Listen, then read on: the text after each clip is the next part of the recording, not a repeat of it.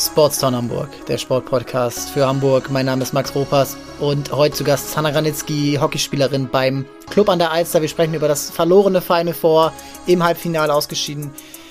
Wir sprechen über Hockeysport im Generellen, wir sprechen über ihre Karriere, über Olympia 2021 und die Ziele für 2022. Los geht's!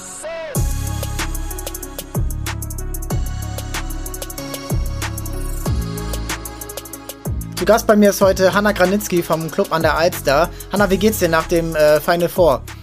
Ja, die Niederlage sitzt noch tief, muss man sagen. Also keiner verliert gerne als Leistungssportler. Wir wollen alle immer gewinnen. Aber ich denke, am Ende des Tages waren wir an dem Tag nicht die bessere Mannschaft und Düsseldorf war besser und darum sind sie auch doch verdient ins Finale eingezogen.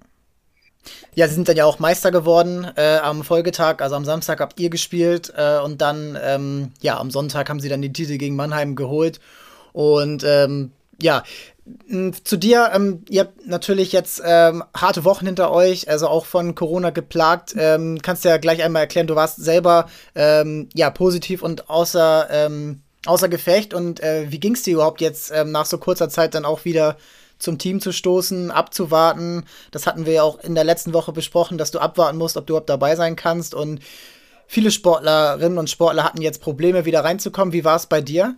Ja, also wie gesagt, ich bin ja vor zwei Wochen dann an Corona erkrankt und auch an der Omikron-Variante. Und die ersten Tage ging es mir eigentlich super. Da dachte ich, na, kann gar nicht sein, dass mein Test positiv ist. Und dann zwei Tage später mhm. ging es mir echt nicht so gut, also mit Fieber und äh, Nasennebenhöhlen, alles zu. Also hatte ich echt so anderthalb Tage zu kämpfen.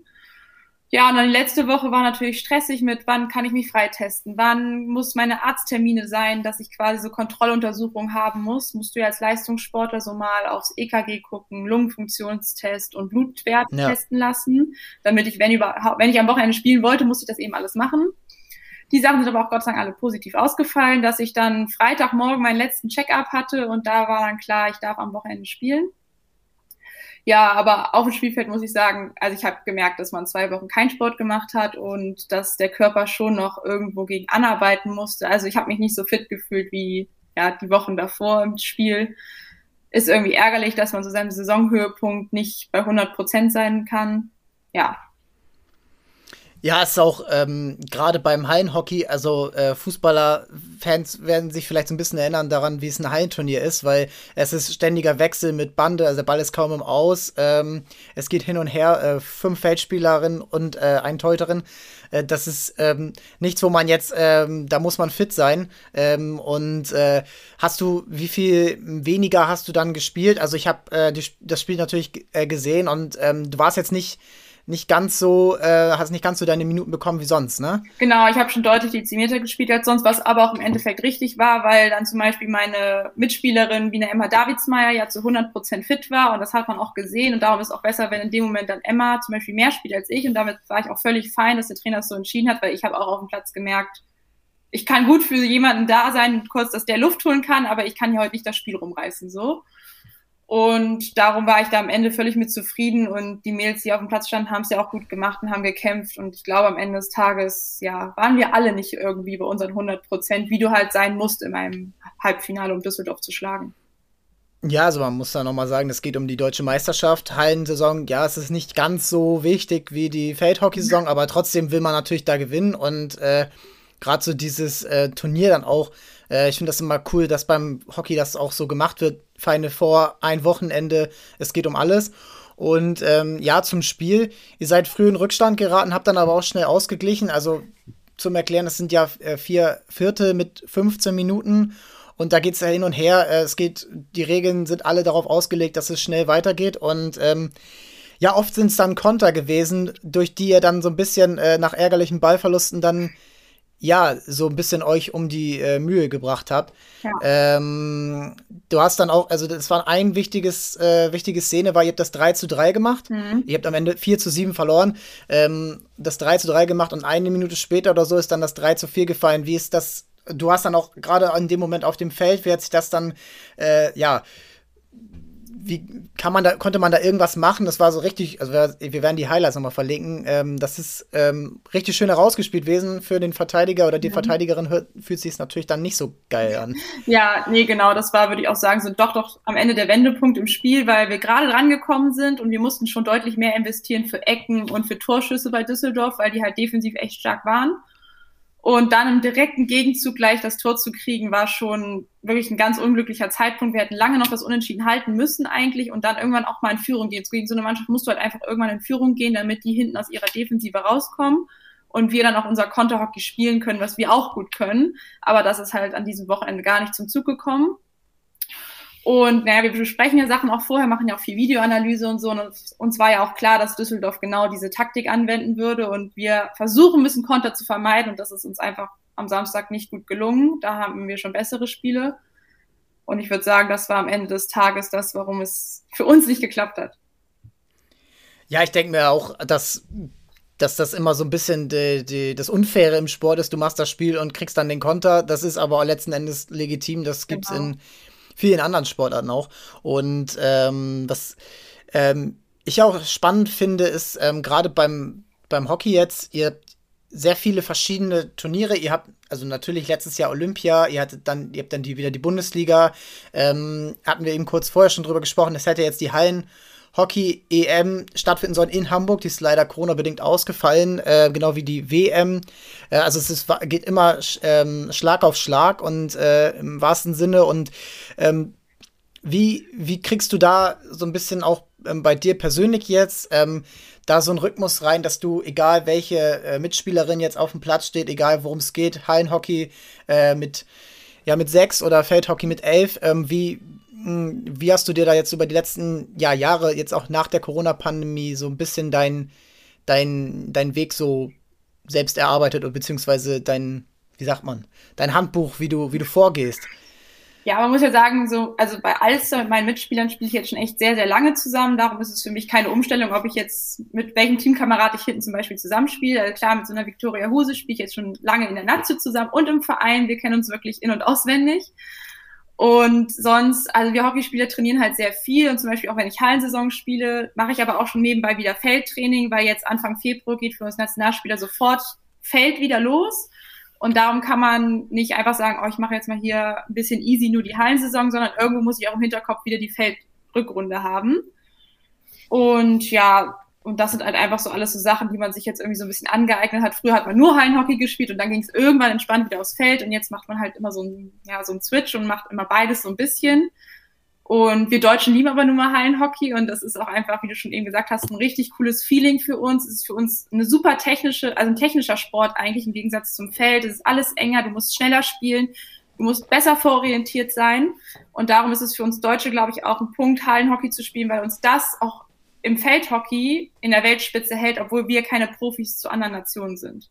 Weil wir dieses Hallenhockey haben.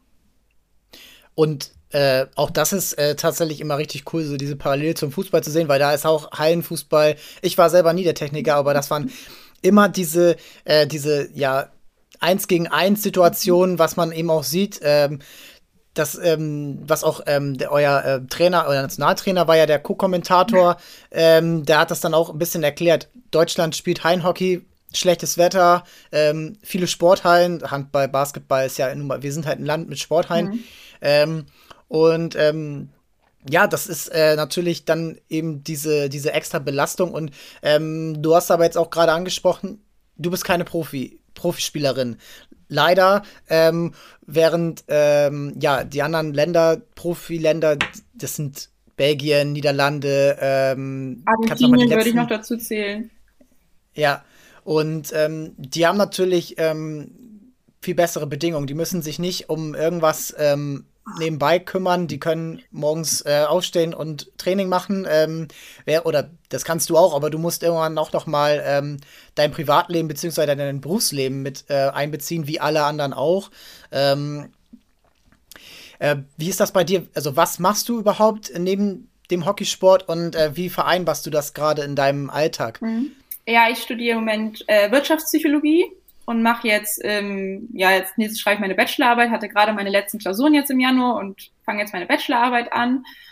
Und ja, genau, das ist es halt. Also dadurch, dass wir keine Profis sind, verdiene ich halt nicht mein, also kein richtiges Gehalt, sondern wir werden super unterstützt von der Sporthilfe der Deutschen. Aber trotzdem im Gegensatz zu das, was wir investieren und machen und tun, äh, ist das natürlich fast ein Bruchteil, wenn man dagegen sich Fußball oder andere Profisportarten anguckt.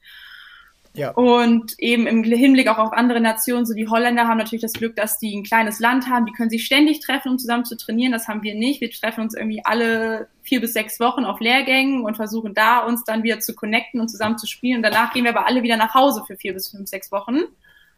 Und das ist halt immer schwierig, dann, du musst dich immer schnell finden als Mannschaft und dann bist du aber auch schnell wieder auseinander. Und das ist, glaube ich, immer so ein bisschen dieser, ja, diese Balance, die wir finden müssen, die uns aber irgendwo auch ausmacht, weil wir individuell trainieren dann ganz viel und wir wissen, wir können uns auf den anderen verlassen, dass der so gut trainiert und wir sind nicht so zentralisiert wie eben Holland, England oder auch Argentinien.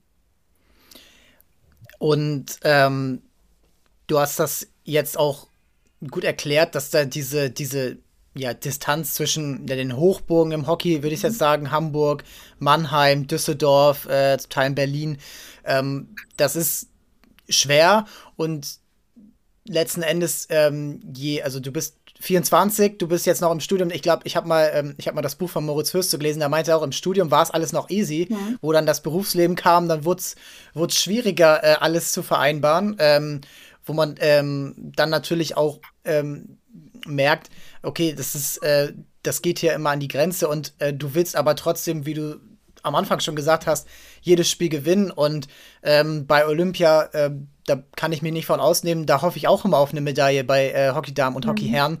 Ähm, wie, wenn du jetzt dieses Jahr, dieses Jahr ist die Weltmeisterschaft im Sommer, ähm, wie, weil das ist ja ein Paradox. Du musst ja einerseits, äh, kannst du nicht mehr investieren, aber andererseits müsstest du mehr investieren, um auf das Level von den Holländerinnen oder, ähm, oder den anderen ähm, Ländern ranzukommen. Ähm, wie, wie machst du das für dich persönlich, aber auch jetzt vielleicht mit deinen Kolleginnen von der Alst, äh, von Alster, ähm, wenn ihr jetzt darüber sprecht?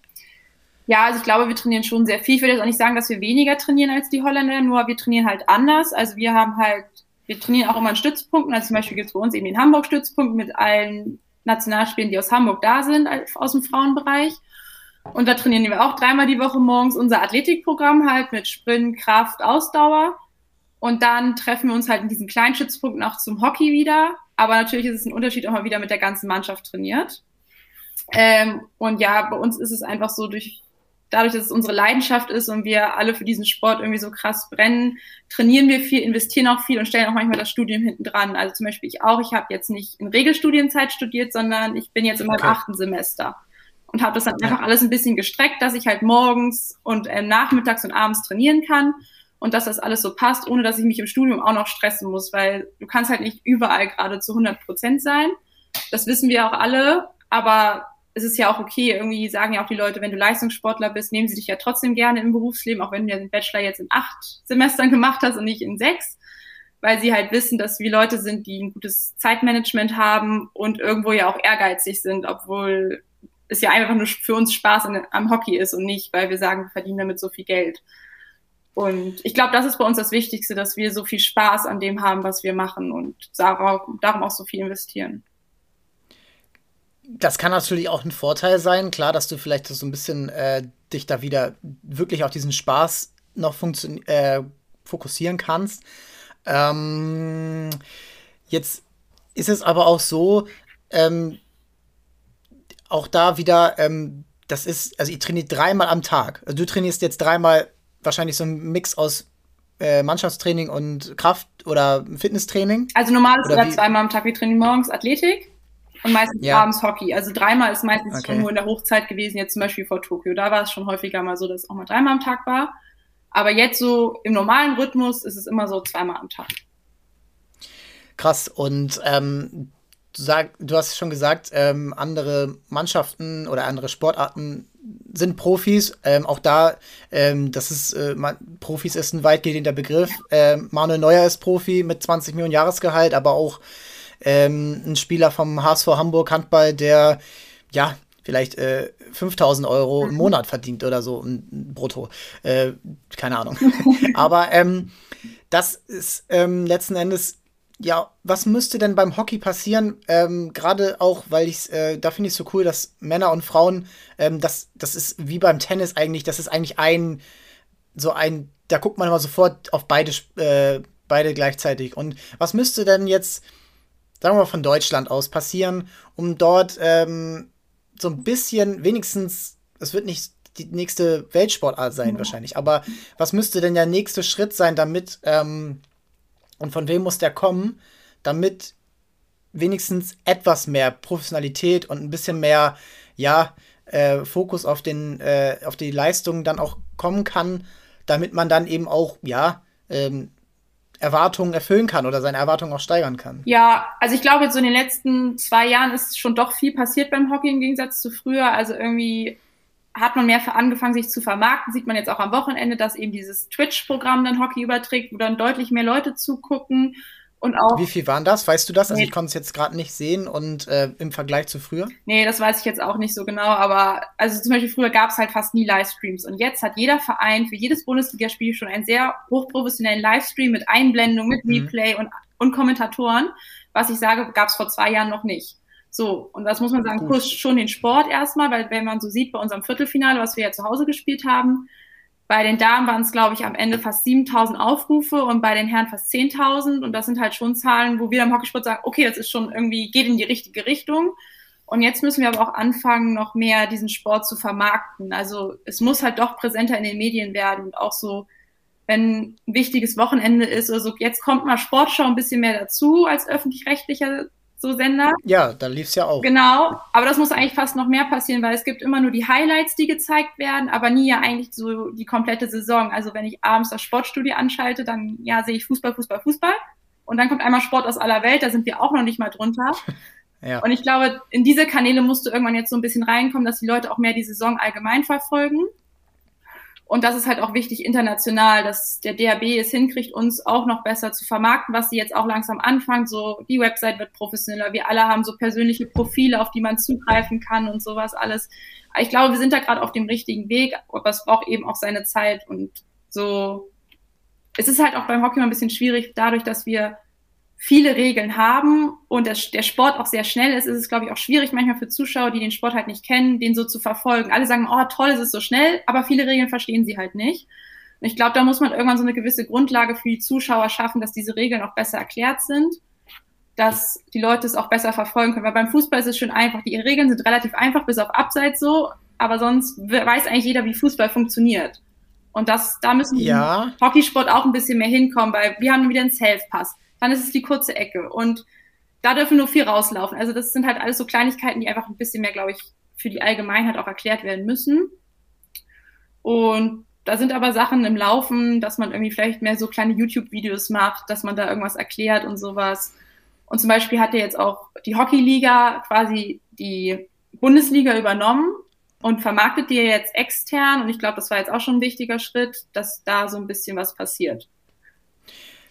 Finde ich auch. Also ich würde auch gar nicht sagen, dass das nicht möglich ist, Hockey zu erklären. Ich meine, Deutschland hat auch mittlerweile gelernt oder ein großer Teil Deutschland hat in den letzten fünf Jahren American Football gelernt und kann genau. Begriffe wie Pass Interference und äh, Holding und ähm, Neutral Zone Infection auch äh, runterbeten, weil das eben erklärt wurde in einer, ja, wie würde ich sagen, äh, von Patrick Osume hauptsächlich, äh, lust oder ja, unterhaltenden Infotainment, also informieren, aber unterhalten und dabei auch immer noch mal wieder, auch wenn es vielleicht dem, dem Experten äh, oder der Expertin wie dir jetzt, wenn du jetzt sagst, okay, jetzt äh, das ist jetzt eine kurze Ecke, die kommt, weil mhm. äh, vielleicht ein bisschen langweilig vorkommt, aber die Zahlen zeigen, das ist mittlerweile der zweitbest geschaute Sport in Deutschland und ähm, es ist auch möglich, ähm, ja, äh, das im, im Hockey zu schaffen und ähm, gebe ich dir recht, das muss noch mehr erklärt werden.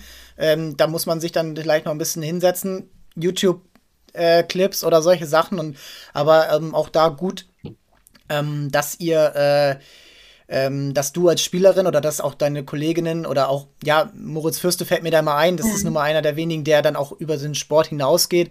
Ähm, der dann auch sagt, okay, hey, das, das müssen wir machen. Und es ist ja, geht ja auch eigentlich gar nicht darum, anderen Sportarten was wegzunehmen, außer jetzt vielleicht ein bisschen der dritten, vierten Liga ja. im Fußball, aber letztendlich ähm, ist es Sport und Sport kann äh, egal wie, für Begeisterung sorgen. Und ich glaube auch, die, die richtigen Be ähm, wie sagt man, Begleitung, Übertragung kann da schon äh, was bewirken und auch eben dann nicht nur einmal alle vier Jahre beim, bei Hockey reinschauen, haben wir eine Medaille, ja, nein, okay, alles klar, gut weiter. Ähm, dann sind wir schon beim Thema äh, Olympia. Das würde mich nochmal interessieren. Du warst, ähm, das waren deine ersten Spiele. Du warst äh, 2016 noch nicht, äh, noch nicht ganz, ähm, warst noch sehr jung. Ja. Ähm, und ähm, deswegen, du hast dich jetzt ähm, über die letzten Jahre ja, in die Nationalmannschaft reingespielt. Ähm, letztes Jahr ein, ein ja, wichtiges Jahr, Vize-Europameisterin und im Viertelfinale bei Olympia. Ähm, das wollte mich nochmal interessieren, weil wir jetzt auch schon einige äh, Athleten und Athletinnen hatten, die äh, bei Olympia waren oder bei den Paralympics. Und äh, wie ist das für dich ähm, dort gewesen? Äh, gerade als Mannschaft, äh, das waren sonst zwei Einzelsportler. Ähm, wie habt ihr das als Mannschaft dort erlebt und wie, ja, ähm, mit wie viel Motivation bist du aus diesem Erlebnis rausgegangen, auch wenn es jetzt natürlich nicht ähm, die traumhaften Spiele waren mhm. aufgrund der Corona-Beschränkungen? Ja, also grundsätzlich muss ich erstmal sagen, war es für mich natürlich das Erlebnis schlechthin, weil also ich habe schon immer als Kind davon geträumt. Also ich bin damit eigentlich aufgewachsen mit Olympia, weil mein Großonkel auch ein guter ja. Hockeyspieler war. Und darum war es für mich immer schon als Kind, ich möchte dahin, ich möchte dahin. Und irgendwann hat sich natürlich auch ein Talent dafür abgezeichnet und das war immer mein großes Ziel. Und als dann an dem Tag der Anruf kam, dass es quasi passiert, also kann man gar nicht beschreiben, was von mir abgefallen ist. Es war einfach unglaublich. Und dann, als wir dann dahin geflogen sind, so auch alles vorweg mit diesen am Flughafen, alle in den gleichen Outfits und alle die gleichen Koffer und dann kommst du da an als ein Team Deutschland. Also es war schon ein cooles Gefühl und das dann auch irgendwie mit einer Mannschaft zu teilen, wo man mit den Leuten ja auch unfassbar gut befreundet ist. Also man ist ja wirklich mit seinen Freunden dann dahin gefahren, ist einfach ja, noch besser. ein richtig cooles Gefühl und ist ja für mich war es unglaublich. Trotz Corona habe ich irgendwie jede Minute genossen und war einfach froh, dass es stattgefunden hat weil dieses Jahr länger war auch nochmal hart für uns Athleten, ein Jahr länger dafür zu trainieren. Und am Ende, klar, das. Mit den ganzen, äh, ich sag mal, ja, Hindernissen, die jetzt so eine Pandemie mit sich trägt, ne? Tests und äh, ich weiß nicht, wann deine Impfung war oder äh, all diese Sachen, die ähm, damit reinkommen und ähm, ja. ja, das ist, kommt ja noch dazu, dann, dann dieses Warten. Darum, die Wochen vorher war so, du hast es sehr isoliert, weil du natürlich dich nirgendwo anstecken wolltest und alles gemacht, damit du da hinfahren kannst. Dann musst du natürlich auch viele Einreisebestimmungen irgendwie einhalten. Also du warst dann wirklich froh, als du endlich in diesem Dorf warst und alles gut geklappt hat. So. Und darum, also es war schon immer so ein bisschen so ein Zitterspiel davor, was glaube ich eben sonst nicht so war. Sonst warst du nominiert, musstest nur noch aufpassen, dass du dich nicht mehr verletzt und jetzt waren aber noch durch Corona ein paar andere Faktoren dazugekommen. Ja, aber im Dorf muss ich sagen, war es echt gut geregelt. Also überall wurde Maske getragen, in der Kantine wurde immer Abstand gehalten und also das haben die Japaner schon echt gut gemacht. Also da waren super Sicherheitsvorkehrungen und ich glaube, es gab auch gar nicht so viele Ansteckungen dafür, dass ja so viele auf einem Haufen waren.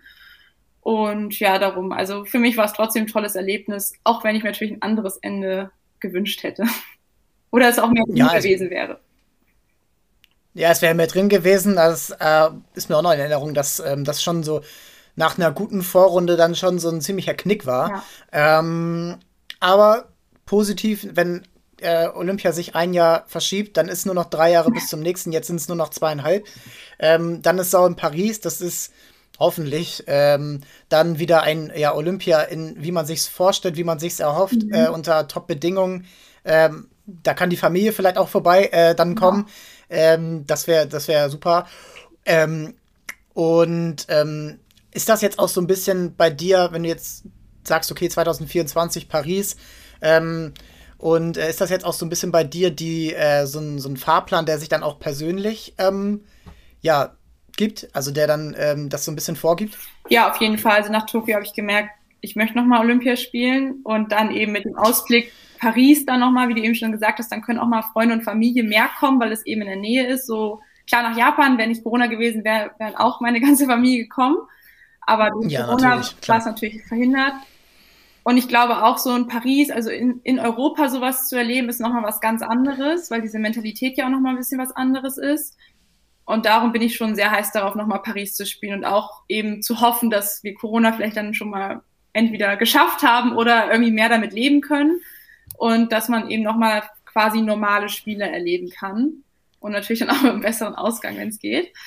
Ähm, nee, genau. Und ich glaube auch dieses, dass die Familie mit ist, das ist uns Hockeyspieler immer sehr wichtig, weil wir so ein krasser Familiensport sind. Also bei uns stehen immer die Eltern am Rand. Zu jedem großen Turnier kommen unsere Eltern alle immer mit und das auch so auf deutschen mhm. Meisterschaften und so. Und das meinten wir auch alle nach den Spielen in Japan. Das hat uns doch sehr gefehlt, dass wir nicht nach den Spielen mal mit unseren Familien kurz was machen konnten oder mal sprechen konnten, sondern dass die immer weit weg waren. Und ich glaube, am Ende des Tages hätten wir das vielleicht auch ein bisschen mehr gebraucht, weil wir halt dieser Familiensport sind und auch alle sehr familienverbunden sind so.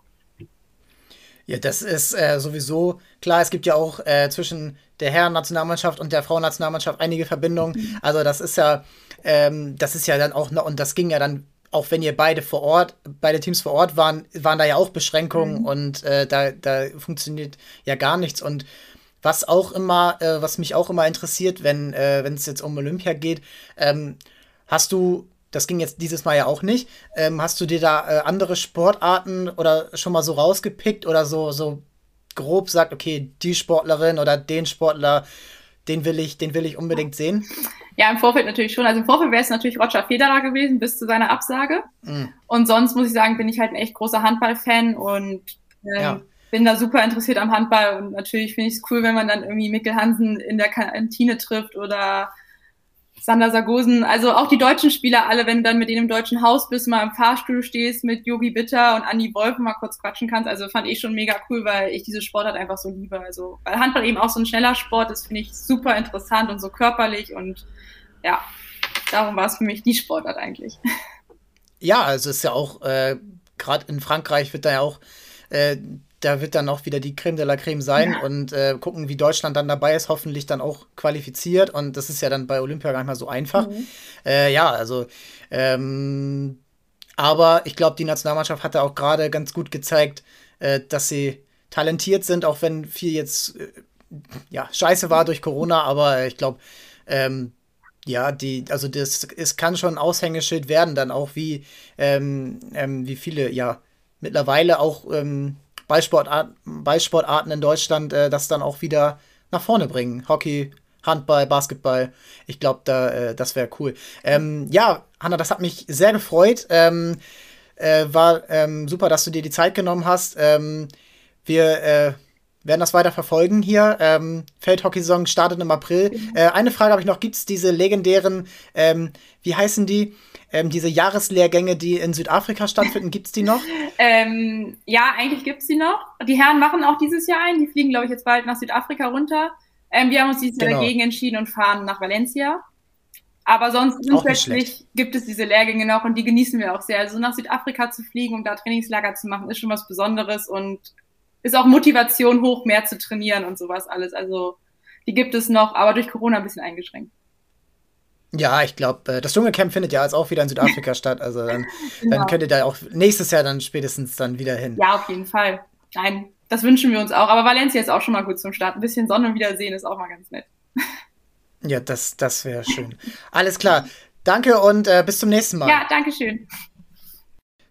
Ja, das war's. Vielen Dank, Hanna, für den Einblick in die Hockey-Saison, in das Final Four. Ähm, ja, auch für die Einblicke in diesen, in dieses ja, tägliche Management von einer Leistungssportlerin, die ähm, nebenbei noch ein Studium regeln muss und jetzt durch Corona natürlich äh, da noch für die ganze Mannschaft viel mehr Hindernisse aufkommen und ja, deswegen leider Turniere flach fallen, wie die Haien-EM hier in Hamburg, ähm, die ich gerne begleitet hätte, wo ich gerne hingegangen wäre, ähm, leider ausfallen musste. Und wenn sie dann nachgeholt werden, wird wahrscheinlich dann erst ja, nächstes Jahr, beziehungsweise Ende diesen Jahres. Ähm, hoffen wir, dass es irgendwie klappen kann. Wäre schön, äh, gerade für den Hockey-Standpunkt Hamburg. Und ähm, Hockey-Standpunkt Hamburg ist auch bei den Herren. Und ähm, ja, der Harvestehuder Hockey Club hat leider auch im Halbfinale ähm, die Segel streichen müssen. Ähm, ja, verloren. Äh, auch da ähm, ärgerlich, man kann da gerne noch mal äh, die Highlights sich anschauen. Ähm, oder auch, wer will, das ganze Spiel. Ähm, und auch im Abendblatt dann noch mal den Artikel von Björn Jensen lesen. Ärgerlich für die ganze Mannschaft, auch wenn die Legende Tobias Hauke äh, nicht dabei sein konnte, auch aufgrund Corona ähm, Test. Ja, das, das ist, äh, muss man abhaken und ähm, vielleicht ist für beide Clubs, aber auch für die anderen Hamburger Clubs ähm, dann in der Feldsaison mehr möglich und dann, ähm, ja, dass dann auch ähm, die ähm, bei den Frauen die Weltmeisterschaft gut laufen kann. Und ähm, ja, da drücken wir natürlich die Daumen, dass möglichst viele Hamburgerinnen dabei sind und ähm, ja, dass dann auch ein erfolgreiches Ergebnis zustande kommt. Aber auch da, äh, das, das können keine äh, Erwartungen sein, wenn man sich anschaut, was andere ja, Teams dafür investieren, äh, während wir in Deutschland immer mehr ähm, ja, hinterherhinken, weil wir eben nicht diesen Profi-Status haben. Ähm, da wird alles für getan. Da muss, da müssen die Sportler selber mit anpacken, äh, wie das Hanna auch tut. Aber ja, das ist äh, schon, schon eine Herausforderung. Es kann eben nicht nur sein, dass das Sportstudio öffentlich-rechtlich finanziert äh, Samstagabend dann eine Stunde lang ähm, von einer Stunde dann irgendwie 55 Minuten Fußball zeigt. Ja, das geht nicht. Äh, und dann noch Torwandschießen macht. Ähm, ansonsten war an diesem Wochenende nicht ganz viel los. Länderspielpause beim Fußball. Ähm, die EM-Pause ist jetzt natürlich dann vorbei beim Handball, aber da lief auch noch nichts. Ähm, und äh, auch da gab es Corona-Fälle leider ähm, in der Mannschaft. Deswegen wurde, wurde ein Testspiel abgesagt. Mhm. Aber die Hamburg Towers haben gespielt, ähm, 90 zu 91, ganz, ganz knappe Niederlage gegen Ratio Farm Ulm, den, ja, in dieser Saison so ein bisschen Angstgegner. Es waren zwei Spiele, die, die mussten nicht verloren werden. Und ähm, es ist gerade so eine schwere Phase für die Towers, weil sie spielen nicht schlecht. Sie haben auch unter der Woche gegen Badalona nicht schlecht gespielt. Auch da waren die Kräfte dann ja am Ende, wenn du ähm, auch da wieder nur mit, mit neun Leuten spielen kannst, ähm, Spieler aus, ähm, aus Verletzungen zurückkommen, wie Jalen Brown, ähm, wie Justus Hollatz, die ähm, dann viel mehr Minuten auch schon spielen müssen, als sie eigentlich sollten. Und dann, dann wird es schwer. Und gegen Badalona hat man super gestartet und ist dann äh, so ein bisschen abgeflacht. Und jetzt auch gegen, ja, gegen Ulm hat man dann ein schlechtes drittes Viertel gehabt, wo man dann am Ende nicht mehr die Körner hatte, ähm, um dieses Spiel dann zu gewinnen. Es geht jetzt wieder im Eurocup direkt weiter nach Andorra. Äh, auch das schweres Spiel. Und äh, es bleibt zu hoffen, dass ja die Spieler, auch die in Quarantäne jetzt waren, äh, unter, anderem, unter anderem Ray McCallum, ähm, sich freitesten können, beziehungsweise ja, einfach dann wieder am Start sind und wie wir auch gerade gehört haben, auch da gesund wieder reinkommen, auch da nichts überstürzen, auch wenn man unbedingt diese Spiele gewinnen will. Es ist ein richtiges ein richtiger Abfuck äh, für jede Mannschaft und ähm, da bleibt zu hoffen, dass das ja für alle glimpflich ausgeht und dass die Sportlerinnen und Sportler auch da keinen Langzeitschaden von tragen. Ähm, bei uns geht's am Donnerstag weiter. Ähm, da geht's äh, um mal ein Thema, was wir lange nicht hatten hier. Ähm, und ähm, ich freue mich richtig drauf. Und ansonsten bleibt dabei. Ähm, folgt uns auf Instagram und Twitter. Da ist jetzt auch ein bisschen mehr los ähm, gerade bei Twitter, ähm, auch da an den Diskussionen beteiligen, weil nur dadurch kann man eben gerade für die anderen Sportarten außer Fußball ähm, was erreichen und dementsprechend dann auch die, ja, was eben, was wir eben gerade gehört haben, wirklich diese Aufmerksamkeit bekommen und da, da hilft es am besten, wenn man in den sozialen Medien gleich mit anfangen. Das geht schnell und ähm, das kriegt man gemeinsam kriegt man das hin. Von meiner Seite aus vielen Dank. Ähm, danke fürs Zuhören und ähm, bis bald. Ciao, ciao.